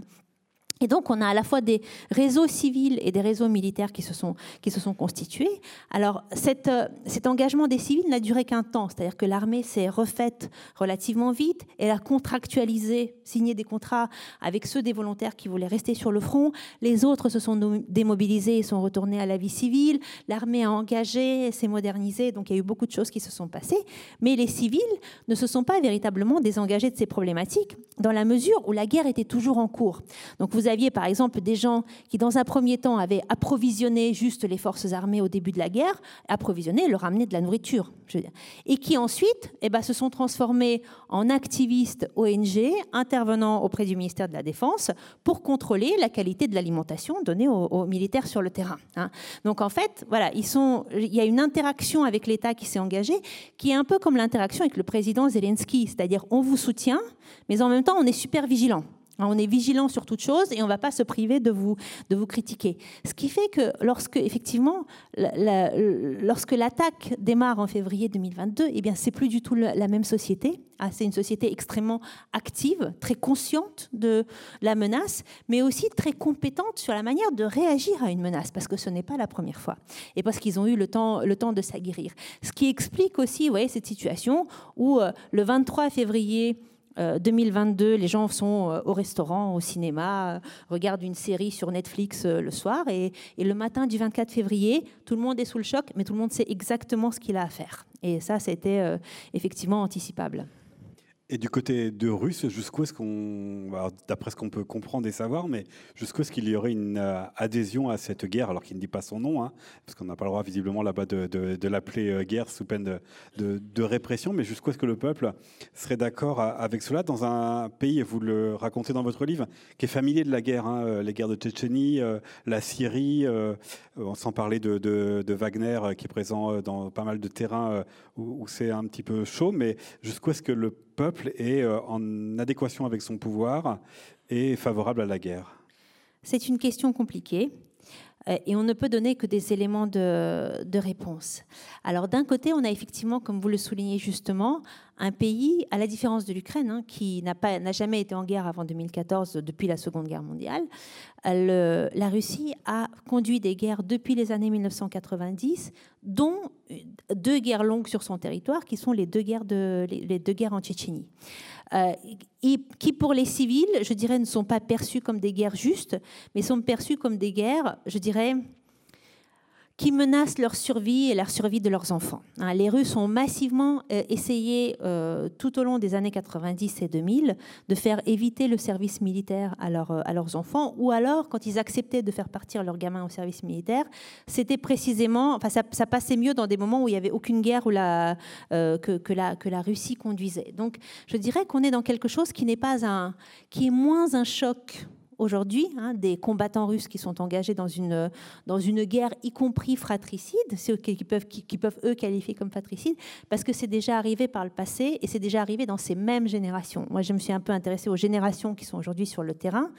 Nous avons deux générations aujourd'hui côté combattant. Euh, euh, combattants sur le, sur, sur, le terrain du côté russe, côté combattant, à la fois la génération des vétérans de la première guerre en Tchétchénie et la génération de leurs fils. Hein, donc, vous euh, voyez, c'est vraiment très très clairement des, des, cohortes qui sont, qui sont marquées par cette, par cette expérience. Alors, vous avez, vous avez plusieurs logiques qui se télescopent. Vous avez d'une part une logique effectivement d'adhésion à l'idée que la guerre conduite par la Russie aujourd'hui est une guerre juste, et le, terme est de moi, c'est pas un terme utilisé par la, euh, par, par, la Russie, c'est-à-dire que c'est une guerre défensive. Il fallait attaqué, sinon on aurait été attaqué euh, le lendemain ou le, surlendemain. Euh, et je, dirais que, voilà, euh, dans la mesure où ce message-là d'une Ukraine menaçante, d'un Occident menaçant, est en cours depuis plusieurs années, elle a, elle a réussi à s'imprégner. Hein. Huit ans, c'est la durée de, quasiment de scolarité d'un enfant. Vous voyez, un enfant qui n'a... Le jeune adulte aujourd'hui conscrit, il est, euh, il est l'enfant qui n'a entendu que ce discours-là euh, ce discours-là à la télévision. Mais aussi, je pense qu'il ne faut pas oublier les multiples stratégies de protection, d'évitement et de mise à distance. Les Russes ont vécu dans leur famille sous divers gouvernements euh, qui ont pu être violents. Violents par les répressions staliniennes, voyez, violents par l'envoi au combat en Afghanistan, violents par l'envoi au combat en Tchétchénie, violents par, par différents épisodes répressifs, euh, répressifs sous Poutine. Et donc, je dirais, dans, cette, dans ces circonstances-là, une stratégie massivement choisie par la population russe, c'est que dois-je faire pour continuer à vivre une vie à peu près digne et, faire en sorte de ne pas me mettre en danger et de ne pas mettre en danger mes enfants? Et souvent, ça passe, et c'est le cas depuis l'Union soviétique, par, je dirais, une adhésion. on, va adhérer au discours du pouvoir, alors plus ou moins sincèrement, et puis d'un autre côté, on va tout faire, ce qui est possible, pour éviter de passer sous le rouleau compresseur, hein, soi-même. Euh, aussi parce que, et c'est mon hypothèse dans le, dans, le, livre, parce que depuis euh, des, des, décennies, je dirais même voilà, depuis de, mémoire familiale, hein, une protestation collective a très fréquemment mis en danger les personnes et a enfin, détruit des vies familiales et a très rarement euh, porté des résultats sur la, en termes de changement de régime ou de, ou, de réussite d'une protestation collective. Donc les Russes font un calcul, plus ou moins, voyez, ouvertement ou pas ouvertement, et dans le calcul qu'ils font du coût et des avantages à retirer, l'avantage à se protéger, et voilà, le, se protéger est un, est un choix rationnel. Et jusqu'où est-ce qu'ils peuvent partager le, le discours de Vladimir Poutine sur le monde russe, sur la sauvegarde de la langue russe à, l'étranger, puisque c'était euh, aussi toute sa, stratégie en termes diplomatiques. Alors avec, euh, là on peut déjà le dire, un véritable échec, puisque on voit ce qu'il en est, l'isolement qui en est, mais aussi avec ce, paradoxe d'un pays qui ne parle pas entièrement russe, puisque c'est une fédération avec un grand nombre de peuples et donc de langues qui, qui l'habitent. Donc jusqu'où est-ce que cette idée du monde russe, d'une défense du monde russe, est partagée? Alors déjà, je pense que les langues, les langues locales ont très considérablement décliné euh, depuis, la chute de l'Union soviétique. Et ça, c'est un problème qui est déploré par les Tatars, par exemple, qui sont en train de perdre leur langue, par les Bouriates qui sont en train de perdre leur langue. Donc le pays est totalement russophone. Mais on s'interroge sur la logique qu'il y a derrière cette russophonie. Est-ce que ça écrase pour, euh, euh, s'installer Mais je dirais que la ce qui a fait euh, que la population russe a adhéré et sincèrement adhéré au pouvoir de Poutine, ce n'est pas cette dimension idéologique. Et je pense que le, pouvoir a très rarement demandé à la population une mobilisation idéologique. Ce qui a marché, c'est l'amélioration des conditions de vie. Je dirais, voilà, à la fin de l'URSS, les Russes ont un, désir très fort de vivre une vie normale, c'est-à-dire, voyez, de de faire des études, de faire une carrière intéressante, d'offrir une vie digne à leurs enfants et d'avoir une prévisibilité pour le lendemain, voire une retraite qui leur permette de vivre correctement. Les années 90 détruisent tout cela parce que ces années de bouleversement sont effectivement très douloureuses. Dans les années 2000, Poutine arrive avec, avec la, la promesse, la proposition de restaurer, de rendre aux Russes une vie normale, stable et prospère. Alors, un certain nombre de, choses, euh, de personnes vont s'enrichir, pas tous. Hein. Le niveau de pauvreté est très important en Russie, qui est très, très inégalitaire. Mais en tout cas, la stabilité qu'il promet et qu'il met en œuvre euh, grâce aux revenus tirés notamment de la vente des hydrocarbures, eh bien, elle est réelle. Hein. le pouvoir russe a injecté régulièrement de l'argent, notamment dans les catégories les plus défavorisées, hein, pour... Euh, voilà, pour qu'ils pour, pour qu'ils voient leur, intérêt dans ce, dans ce gouvernement, et puis avec l'idée que bah, les autres seraient pas mieux, hein, les alternatives seraient, euh, euh, seraient plutôt pires. Donc en fait, je dirais que la population russe a adhéré au pouvoir au nom de cette stabilité et au nom de cette, de cette vie tranquille. Aujourd'hui, le pouvoir est dans une logique de basculement, où il cherche à mobiliser la population autour de, voilà, de mobiliser militairement, mais aussi mobiliser politiquement. Je ne suis pas certain qu'il ait la capacité, euh, qu'il ait la capacité d'y arriver au-delà de la façade. Et puis, il y a toujours ce bouquin, enfin, ce, bouquin que je cite très souvent, d'un collègue anthropologue euh, euh, américain d'origine russe qui s'appelle Alexis Yurchak. Et le, livre porte un très joli titre en, en anglais. il s'appelle Everything was forever until it was no more tout était pour toujours jusqu'à ce que ça disparaisse. Et ce qu'il explique dans ce livre, c'est à quel point, en fait, euh, dans les dernières années, les dernières décennies soviétiques, si on regardait du point de vue de la façade, des, opinions exprimées, de, voilà, de la manière dont les gens parlaient de leur régime, eh bien, l'adhésion euh, était, était, grande. Il y avait une sorte de ritualisation du discours de soutien au pouvoir. Et puis, le jour où l'Union soviétique disparaît, tout ça disparaît tout d'un coup, hein, comme si ce discours était aussi facile à abandonner qu'une pelure d'oignon qu'on enlève. Et en fait, il a une explication euh, anthropologique très intéressante de cela, avec cette, euh, le, clivage que euh, que, la population russe est capable de faire entre les exigences formelles qui leur permettent de, rester alignés sur la ligne du pouvoir, auxquelles ils adhèrent d'ailleurs à certains moments, et un certain nombre de valeurs, ils peuvent y adhérer, mais je dirais, ce n'est pas la même chose que la vraie vie. Hein. et la, vraie vie euh, se, déroule ailleurs et a d'autres priorités. Donc il n'est pas impossible que, vous voyez, ce... Euh, comment dire Moi, je, je, je, ne suis pas en train de dire que les gens sont en train de condamner la guerre et qu'en fait, ils, ce n'est que par affichage que les Russes disent, ce n'est que pour se protéger que les Russes disent euh, qu'ils soutiennent la guerre. Il est possible que, voyez, que, cette lecture-là, au vu des données dont ils disposent aujourd'hui, leur paraisse complètement pertinente, mais il n'est pas impossible, je, je n'irai pas jusqu'à dire qu'elle est très profondément ancrée. Et puis pour euh, terminer, parce que vous avez renvoyé votre titre à deux temporalités différentes, jamais frère, une pour le passé, une pour le futur. Je ne vais pas vous demander de faire œuvre de futurologie euh, sur cette euh, guerre, mais cette idée de rapprochement, de, en tout cas d'interconnaissance, ne serait-ce que pour se réconcilier et se comprendre, est-ce qu'elle vous paraît aujourd'hui possible ou totalement inenvisageable, ou est-ce que, pour reprendre ici le titre de cette rencontre, bah, ce serait définitivement des frères ennemis? Alors, aujourd'hui, bien évidemment, c'est quand on regarde côté ukrainien et côté russe, c'est, ça c'est pas tout à fait la même configuration. Les Ukrainiens sont euh, aujourd'hui adhèrent de plus en plus massivement à l'idée d'un projet génocidaire de Moscou à leur égard, qu'ils inscrivent dans une histoire longue où, il y a la grande famine des années 1930, où il y a les persécutions euh, même au sein de l'Empire russe contre la langue ukrainienne, où il y a l'extermination des intellectuels ukrainiens, etc. etc. Et, donc, et, donc cette, euh, et donc cette guerre, avec, avec l'idée que Moscou, depuis des générations, euh, perpétue un projet hostile de, de génocide et d'extermination.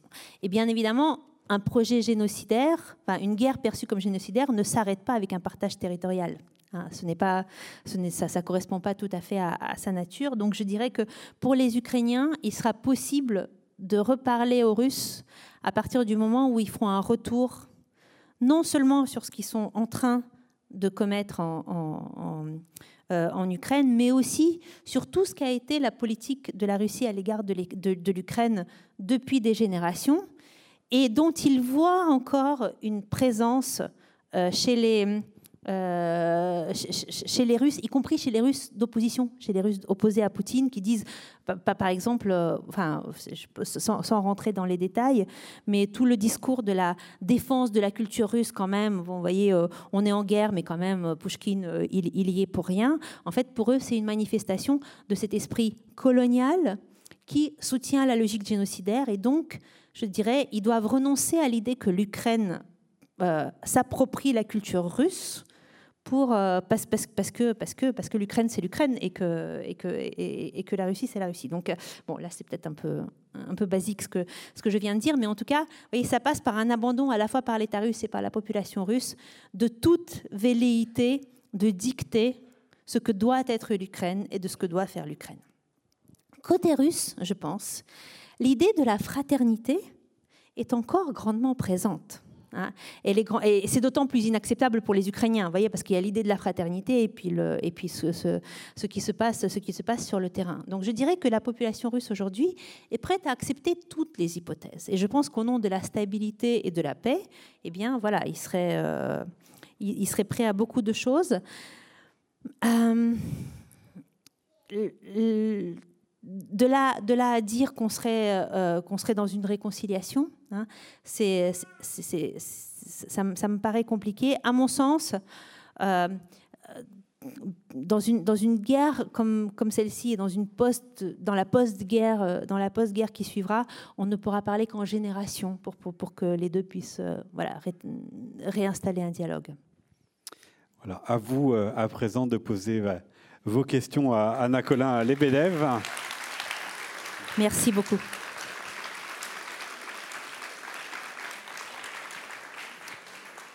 Qui souhaite poser euh, une première question À droite. Oui. Ça fonctionne? Vous m'entendez? Oui. On vous entend. Euh, est-ce que c'est une bonne idée On en a parlé, enfin on en parle que dans l'avenir, euh, l'Ukraine rejoigne l'OTAN alors qu'il me semble, enfin ça je parle sous votre contrôle, que le mot Ukraine veut dire marche, non C'est une marche, c'est une séparation entre, euh, entre l'Empire russe et l'Occident. Est-ce que d'après vous, ce serait une bonne idée Et qu'en pensent les Ukrainiens, si vous avez euh, des, informations là-dessus, sur cette idée d'inclure dans l'OTAN l'Ukraine future, après la guerre, quand tout sera terminé. Alors, vous dire si c'est une bonne ou une mauvaise idée, je suis incompétente pour le faire. Je pense qu'en tant que sociologue, vous voyez, je n'ai pas énormément d'outils sur les dimensions stratégiques euh, et internationales. Je peux répondre uniquement sur la dimension qu'est-ce que les Ukrainiens en pensent? Quand on interroge les Ukrainiens euh, aux environs de 2012-2013 sur euh, du, côté de quel allié pensez-vous que notre avenir serait le meilleur, vous avez un tiers qui disent ben, en fait c'est l'Union européenne un tiers qui disent ce serait plutôt la Russie, et un tiers qui ne se prononce pas. Donc on a effectivement, vous voyez, en amont de la guerre, une, pluralité dans ce sens-là, hein, dans, dans la perception de, du camp stratégique dont on, dont on fait partie.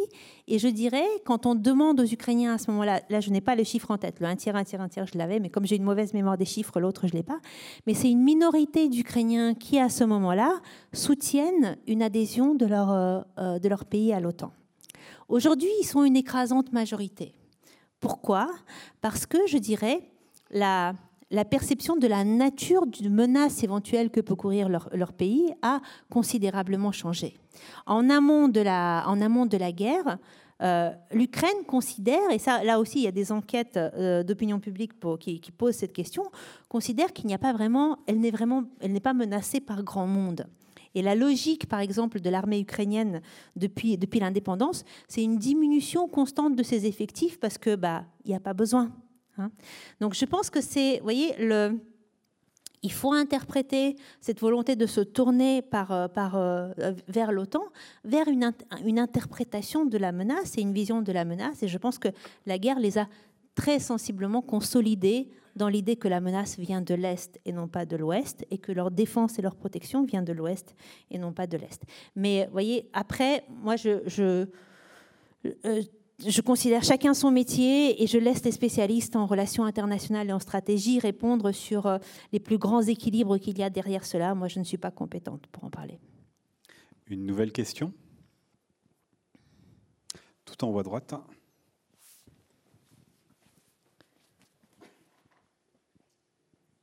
Oui, bonjour. Euh, vous avez parlé du faible impact de la, du discours de dénazification euh, sur les populations russes. Est-ce que ce discours, n'est pas plutôt vocation à essayer de semer le doute un petit peu plutôt dans les opinions euh, occidentales en, pour un peu nous faire croire que ah, est-ce que les Ukrainiens ne sont pas finalement des et que les Russes n'auraient pas raison? Ou est-ce que c'est simplement, bon, ça n'a pas marché et puis on arrête maintenant? Je vous remercie pour cette question.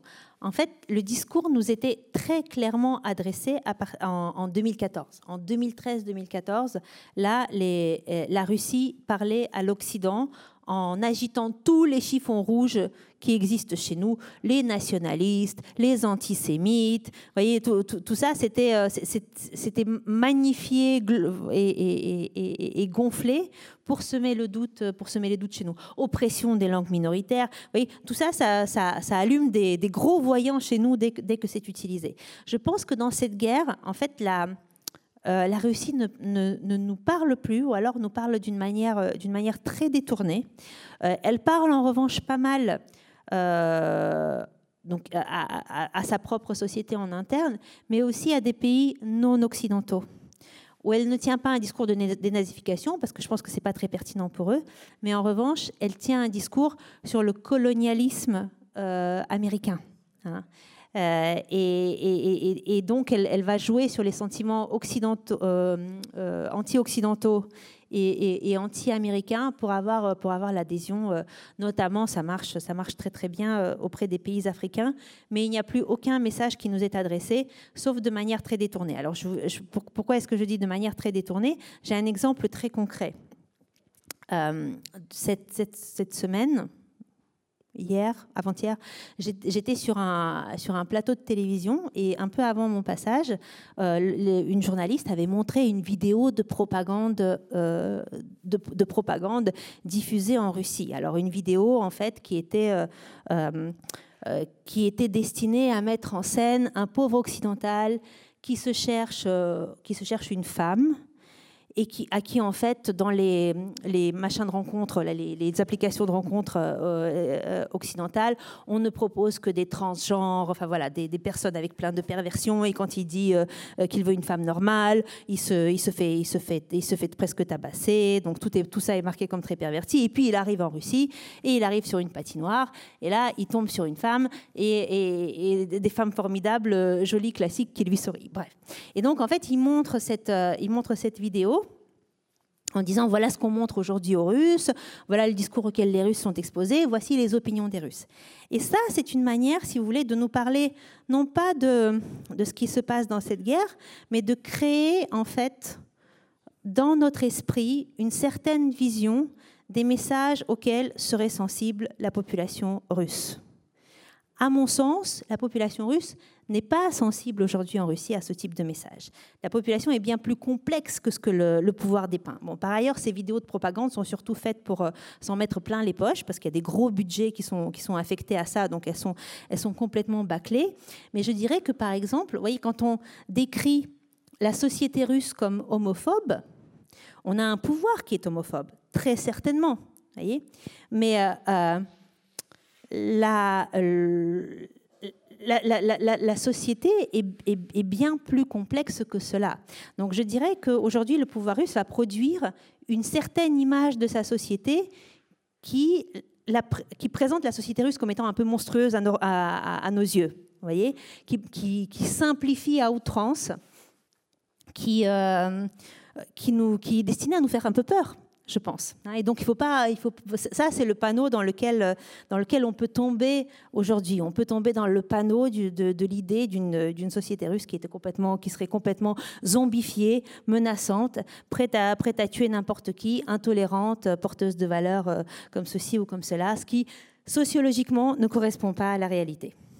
C'est à mettre dans le, oui, dans, la continuité depuis une dizaine d'années du discours vers les Occidentaux sur le mariage pour tous, de défense de valeurs traditionnelles chrétiennes, dont la, la, Moscou, qui se rêve comme la troisième Rome, serait la garante? Ce discours n'est pas destiné aux sociétés occidentales, il est destiné aux milieux d'extrême droite occidentaux.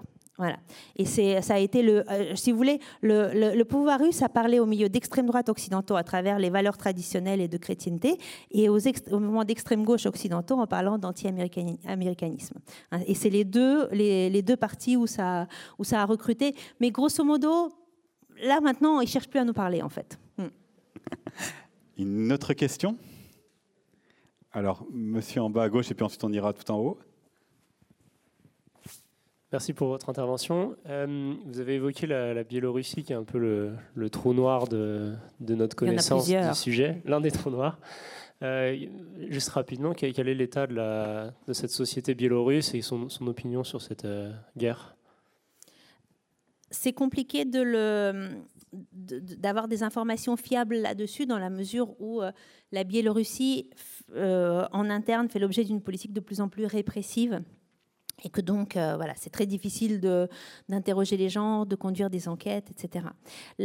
dès 2014, en fait, la société biélorusse et même le pouvoir politique biélorusse est très ambigu sur cette guerre. C'est-à-dire qu'ils n'ont jamais été complètement pro-russes hein, et ont plutôt été euh, sensibles à la cause ukrainienne, Loukachenko compris, en réalité avec, euh, euh, cette, idée de se positionner. Vous vous rappelez peut-être, vous avez entendu parler des accords de Minsk. Si les accords de Minsk sont à Minsk, c'est parce que bah, le pouvoir biélorusse en fait a cherché à, être un peu médiateur et à, garder une position neutre. Euh, quand on interroge les, Biélorusses alors par des enquêtes clandestines, bien évidemment, parce que les enquêtes, les sondages, les sondages sont interdits en Biélorussie, mais quand on interroge les Biélorusses urbains, euh, sur leur soutien à la guerre quelques mois après le démarrage de la guerre. On devait être, je pense, à la fin du printemps, début de l'été. Eh bien, on n'avait que 3% des Biélorusses qui soutenaient l'idée que la Biélorussie participe, à ce conflit armé. On n'a pas d'autres chiffres depuis. Je ne pense pas que la situation ait énormément bougé. Euh, les, Biélorusses sentent le vent du boulet très très près. Et c'est une, société qui, tout autant que la Russie, mais d'une autre manière, est très attachée à la paix et à la stabilité. Et je dirais voilà, à la vie prévisible et acceptablement confortable qui a été la leur euh, tout au long des, années Loukachenko, parce que contrairement aux apparences, en fait, la Biélorussie était un pays plutôt, euh, comment dire, en bon état et prospère euh, à, la, fin de l'Union soviétique. La Biélorussie ne dispose pas d'une armée euh, capable de combattre, donc ce n'est pas une force, militaire, mais en revanche, voyez, je pense que les Biélorusses sont très très peur aujourd'hui d'être engagés sur la guerre, et s'ils ne le sont pas, c'est peut-être parce que euh, le pouvoir russe fait une, une, estimation relativement juste que ces combattants biélorusses engagés dans la guerre seraient peut-être pas des combattants extrêmement motivés, voire risqueraient de passer du côté de, de l'adversaire. Ce qui est déjà arrivé, ce qui est déjà en cours. ce qui est déjà en cours. Et puis par ailleurs, n'oublions pas ces actions de sabotage euh, qui ont eu lieu au début de la guerre, notamment des trains euh, d'approvisionnement, d'approvisionnement militaire au, moment de l'attaque. Bien évidemment, les saboteurs sont tous aujourd'hui, ont été trouvés et sont, et sont en prison. Et en ce moment, les, les emprisonnements sont massifs. On est dans une phase euh, d'emprisonnement de, professeurs d'université. Là, ils sont en train de nettoyer. Bah, c'est ma communauté professionnelle, donc je le vois, je le vois défiler. Ils sont en train de nettoyer les universités et les écoles au motif de la participation de ces professeurs aux protestations en 2020. Hein, aux manifestations en 2020, qualifiées aujourd'hui d'extrémisme. Donc on est dans une société gérée par la violence, ce qui n'était pas le cas euh, forcément auparavant, et euh, dont l'entrée dans la guerre peut être à double, triple tranchant en fait. 2020, c'était suite à la, la nouvelle élection de. Suite à la dernière élection du président. Hmm. Nous avons une question en haut. Voilà, nous vous écoutons. Bonsoir. Voilà, j'avais une question toute simple en fait. Euh, on voit l'Ukraine entre, euh, on va dire, euh, l'empire républicain d'Occident et puis de l'autre côté l'empire russe avec sa définition. Et puis au milieu, moi j'ai pas bien compris l'Ukraine. Est-ce que c'est un peuple sédentaire? Est-ce que c'est un peuple nomade? Vous avez parlé de beaucoup de déplacements. Et moi, je me pose une question très simple, c'est quid de la société traditionnelle en Ukraine et aujourd'hui qu'est-ce qu'elle pense et qu'est-ce qu'elle dit? Vous voyez, parce qu'il y a toujours un peu, un peu comme la Bretagne qui est entre l'Angleterre et la France. Quid du breton? Vous voyez, c'est le breton un peu qui parle. Eh bien voilà, moi j'aimerais bien savoir ce que l'Ukrainien il pense, lui. Pas l'OTAN, pas la Russie, l'Ukrainien? Ok, entendu. Alors, là, euh, je ne pense pas qu'on puisse qualifier ces peuples d'Europe centrale de populations nomades. Vous savez, vous avez une blague très, très amusante qui court euh, euh, dans, dans, beaucoup de ces pays, en Ukraine notamment, où le, fils parle de son père en disant Mon père, il a eu quatre nationalités euh, au cours de sa vie. on lui demande Ah bon, il a beaucoup voyagé? Non, il n'a jamais quitté son village. C'est juste les frontières qui ont, qui ont bougé. Donc je pense que c'est exactement ça. Vous voyez, c'est-à-dire que les, les, les Ukrainiens sont. Les Ukrainiens euh, les habitants d'Ukraine ont été là, c'est les pouvoirs qui sont passés et repassés dans tous les sens. Hein. Ils ont appartenu euh, voyez, au, Grand-Duché de, Pologne-Lituanie, euh, à la Pologne, à l'Empire russe, à l'Union soviétique. Ils ont été divisés, une, partie a été sous occupation allemande, enfin la totalité d'ailleurs a été un, moment ou un autre sous occupation allemande. Bref, donc, voyez. Et je dirais aussi que je ne vois pas très bien par ce qu'on entend par le l'Ukrainien, euh, je ne sais plus comment vous l'avez qualifié, le, vrai, euh, le Ukrainien, l'Ukrainien traditionnel, dans la mesure où, vous voyez, on a, euh, on a une, une, population qui est urbanisée tout autant que la nôtre, hein, qui, en étant urbaine, a, connu les mêmes types de déplacements que connaissent les, bah, les urbains dans d'autres pays. On est, on est de province, on va faire ses études à la capitale, puis on revient, vous voyez. Donc on a, je dirais, la, l'ukrainien moyen existe tout autant que le français moyen. Alors, qu'est-ce que cet ukrainien qui n'est pas moyen euh, pense de la guerre?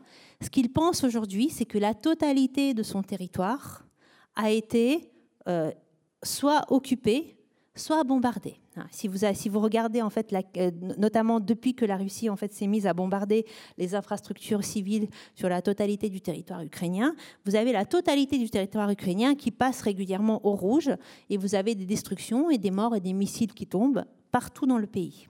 Hein.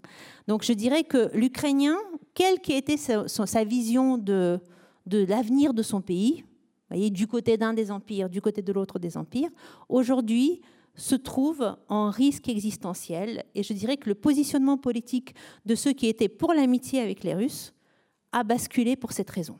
Parce que vous pouvez être pour l'amitié avec les Russes en théorie, mais quand les Russes vous envoient des bombes sur la figure, je pense que ça change, ça change relativement euh, euh, radicalement.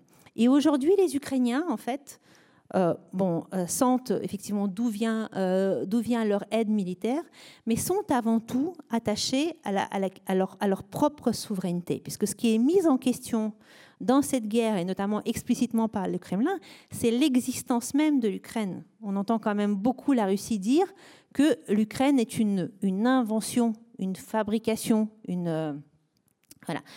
or, je dirais que elle est autant une invention, une fabrication que le sont tous les États européens. Vous voyez, c'est-à-dire que tout est, le fruit d'une construction et, historique. Et si on parle des États d'Europe centrale et orientale, je dirais qu'ils sont tous dans la même situation que l'Ukraine, où ils ont été, ils ont fait partie de différentes entités, entités étatiques et impériales.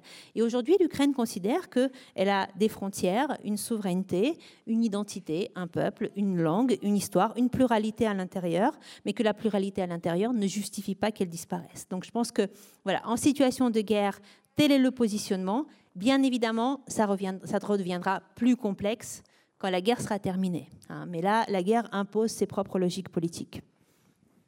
Une question euh, en haut à gauche. Ah, si vous pouvez bien lever la main, s'il vous plaît. Voilà, merci.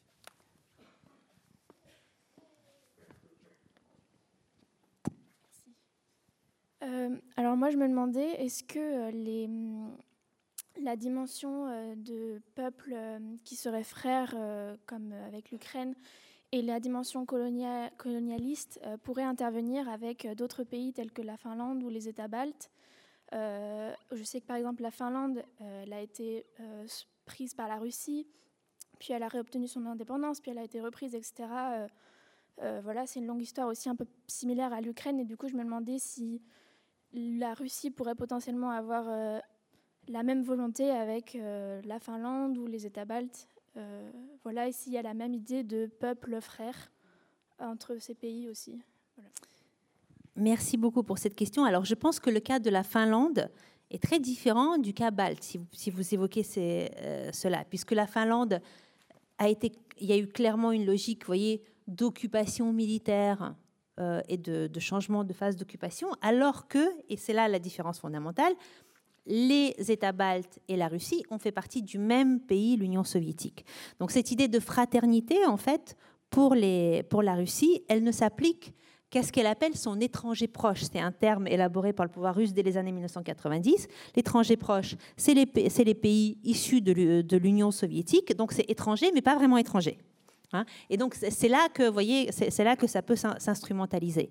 Alors aujourd'hui, aussi bien les États baltes ont très explicitement peur d'être les prochains sur la liste, mais ce qui est intéressant aussi, c'est que euh, ce que la Russie fait en Ukraine crée énormément d'interrogations dans d'autres pays qui étaient plutôt loyaux et plutôt euh, voyez, alliés de, de la Russie. Alors, la, Biélorussie, c'est compliqué, la Biélorussie, c'est un, cas à part, mais par exemple, les pays d'Asie centrale, et notamment le Kazakhstan, euh, mais aussi Kyrgyzstan, Tadjikistan, mais le Kazakhstan était très très proche de, la Russie, eh bien, je dirais aussi bien au niveau de la... De, plus doucement au niveau des politiques, mais c'est déjà perceptible, et très fortement au niveau des sociétés, on a cette idée que la fraternité pourrait être un peu empoisonnée et pourrait être une atteinte, euh, une atteinte à leur souveraineté. Donc pour l'instant, il n'y a aucun mouvement radical qui est fait dans ces États-là pour reprendre leur distance, etc.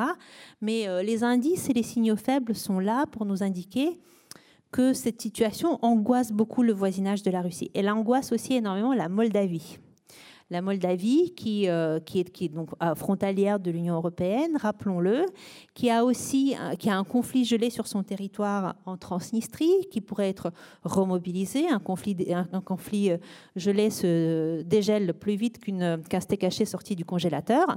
Et, et, et, donc, ils ont, ils ont très, très peur de euh, d'une action offensive dont d'ailleurs un certain nombre de personnalités russes avaient parlé en disant on occupe le sud, le sud de l'Ukraine et puis dans la continuité de la Moldavie, on va prendre la Moldavie parce que ça aussi c'est quand même pas tout à fait des... Les Moldaves n'existent pas vraiment. Pour la Finlande, je vous, je vous encourage à aller... Euh, chercher sur le site internet euh, des Champs Libres. Il y a quelques années, nous avions fait une rencontre ici avec euh, Sophie Oksanen, qui est une écrivaine euh, finlandaise, et qui, à la toute fin de la rencontre, nous parlait justement de cette relation à la Russie et de ce que ça avait laissé comme trace dans justement la mémoire et ce que l'on pouvait raconter de, de l'histoire et ce que cette jeune génération avait fait par rapport à celle de ses parents. On va prendre encore une autre question, si vous en avez, à droite.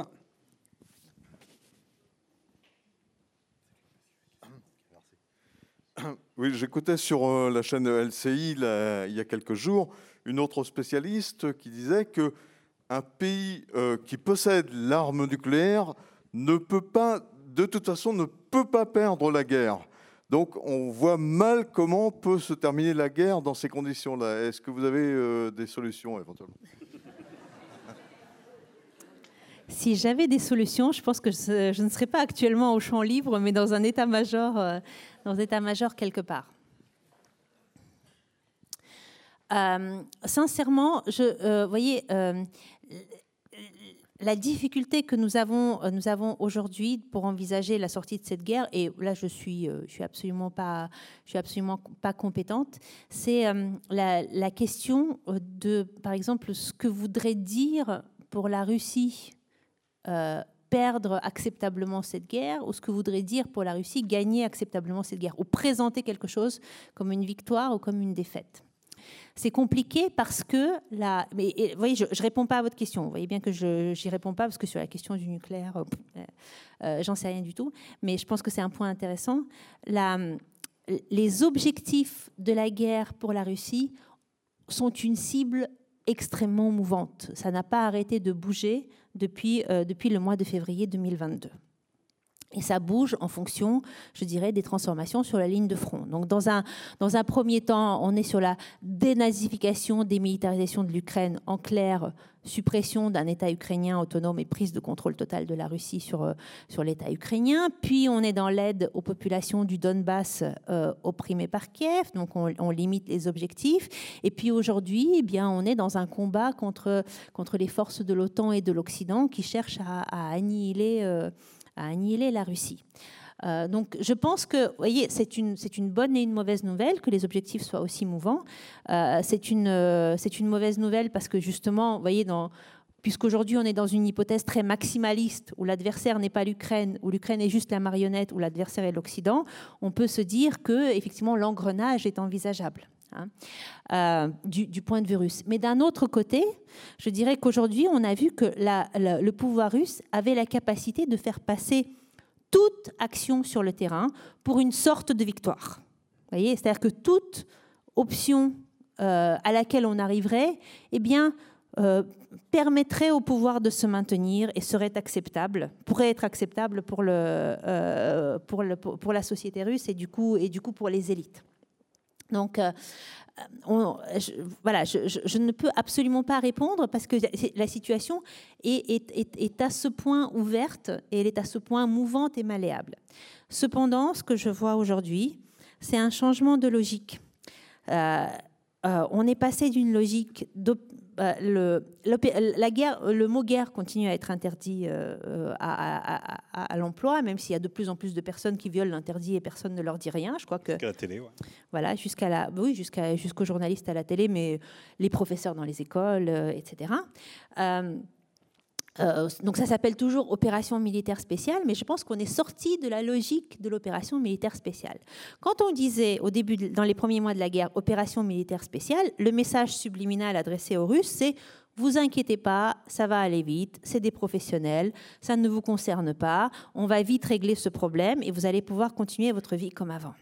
Euh, aujourd'hui, le, message qu'envoie le pouvoir à la population, c'est la vie n'est plus comme avant. Nous, nous, faisons l'objet d'une grande menace, d'une menace équivalente à la menace pendant la Seconde Guerre mondiale. Nous avons un ennemi tout aussi puissant. Le mal est, euh, le mal est à nos portes. Donc, je pense que voilà, le pouvoir ne, contrôle pas forcément l'effet que ça produit, euh, ça produit sur la population et parfois se laisse déborder par cet effet parce que aujourd'hui, les mouvements d'opposition que l'on voit euh, en Russie, c'est les mouvements d'opposition qui disent mais il faut y aller plus fort. Hein euh, mais je pense que tout est, vous voyez, on, est dans du très très fluide. Puisqu'il y a une question tout en bas. Oui, merci beaucoup de, votre intervention, de votre présentation très riche.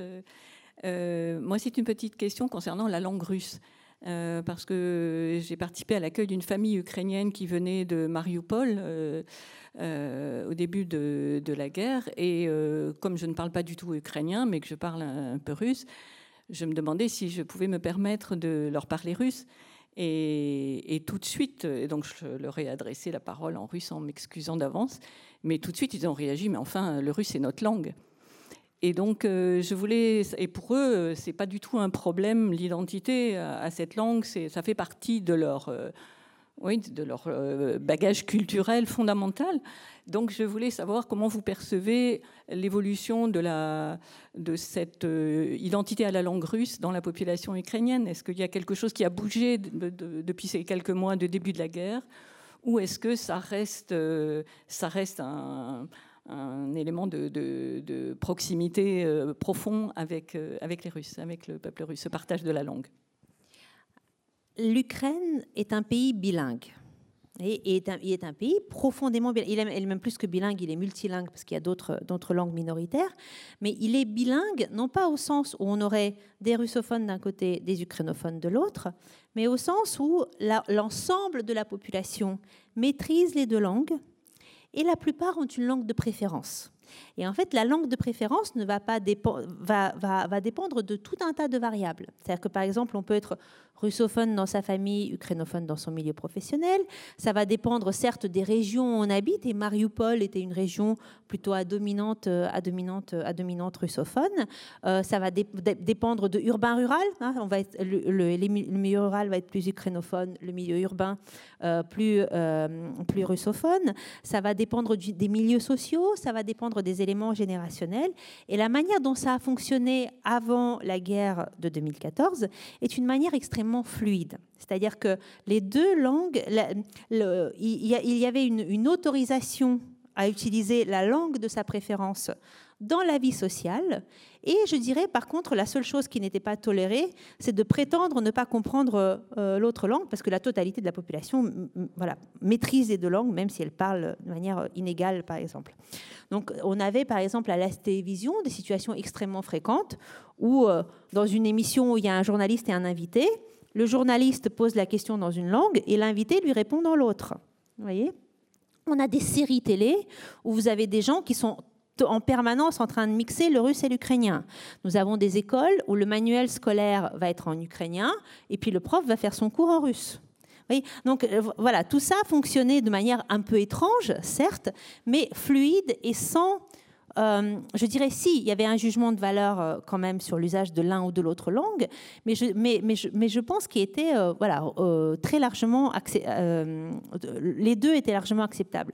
Pensez au président actuel Volodymyr Zelensky, issu d'une famille russophone, parlant ukrainien. Hein. et donc euh, voilà, euh, ayant, ayant fait une grande partie de sa carrière en, russe et d'ailleurs vendu beaucoup de ses productions au marché russe, donc tout ça, voyez, a fonctionné sans être politisé la, guerre a politisé la langue dans la mesure où la guerre a été euh, euh, la langue a été une arme de guerre utilisée par la Russie. Cette idée que les russophones étaient menacés, qu'on allait sauver les russophones, que la langue russe était, était quelque chose qui devait être défendu, qu'on devait se sacrifier pour la langue russe, a fait que, en fait, beaucoup de personnes identifient cette langue qui était la leur aujourd'hui comme la langue de l'agresseur. Alors, ils peuvent parler, beaucoup, beaucoup continuent à parler euh, voilà, le, russe entre eux parce que c'est comme ça et c'est naturel pour eux mais beaucoup basculent également vers l'ukrainien y compris lorsque l'ukrainien leur était, euh, leur était moins confortable. Et voyez, nous, par exemple, moi, je sais que dans, dans la... Euh, j'ai appris l'ukrainien. Hein. Je n'ai pas, euh, je suis arrivée en Ukraine euh, en, en, 2008 pour la, première fois, euh, en, communiquant en russe sans aucun problème. Et puis à un moment donné, je me suis rendu compte qu'il y avait des choses dans la société qui m'échappaient complètement parce que je ne parlais pas ukrainien. Il y avait des conversations que je n'avais pas, des médias auxquels je n'avais pas accès. Et effectivement, voilà, donc j'ai appris l'ukrainien, avec un prof et beaucoup de euh, beaucoup de personnes en fait font aujourd'hui un effort pour, sur eux pour, parler ukrainien. Et nous aujourd'hui, quand on communique avec nos collègues ukrainiens, avant, si euh, les Français qui ont appris le russe, euh, qui leur parlaient en russe, ça posait pas trop de problèmes. Aujourd'hui, on fait un effort pour switcher à l'ukrainien, pour passer à l'ukrainien pour ceux qui le peuvent. Et certains vont préférer s'exprimer en anglais que s'exprimer en russe. Parce que je pense que voilà, le, le, problème linguistique ne préexistait pas à la guerre, mais il a été très clairement créé par la guerre et il peut devenir un problème. Ah, ce sujet et les autres sont euh, présents dans votre livre euh, Jamais frère. On va pouvoir le retrouver. Point d'interrogation. Point d'interrogation.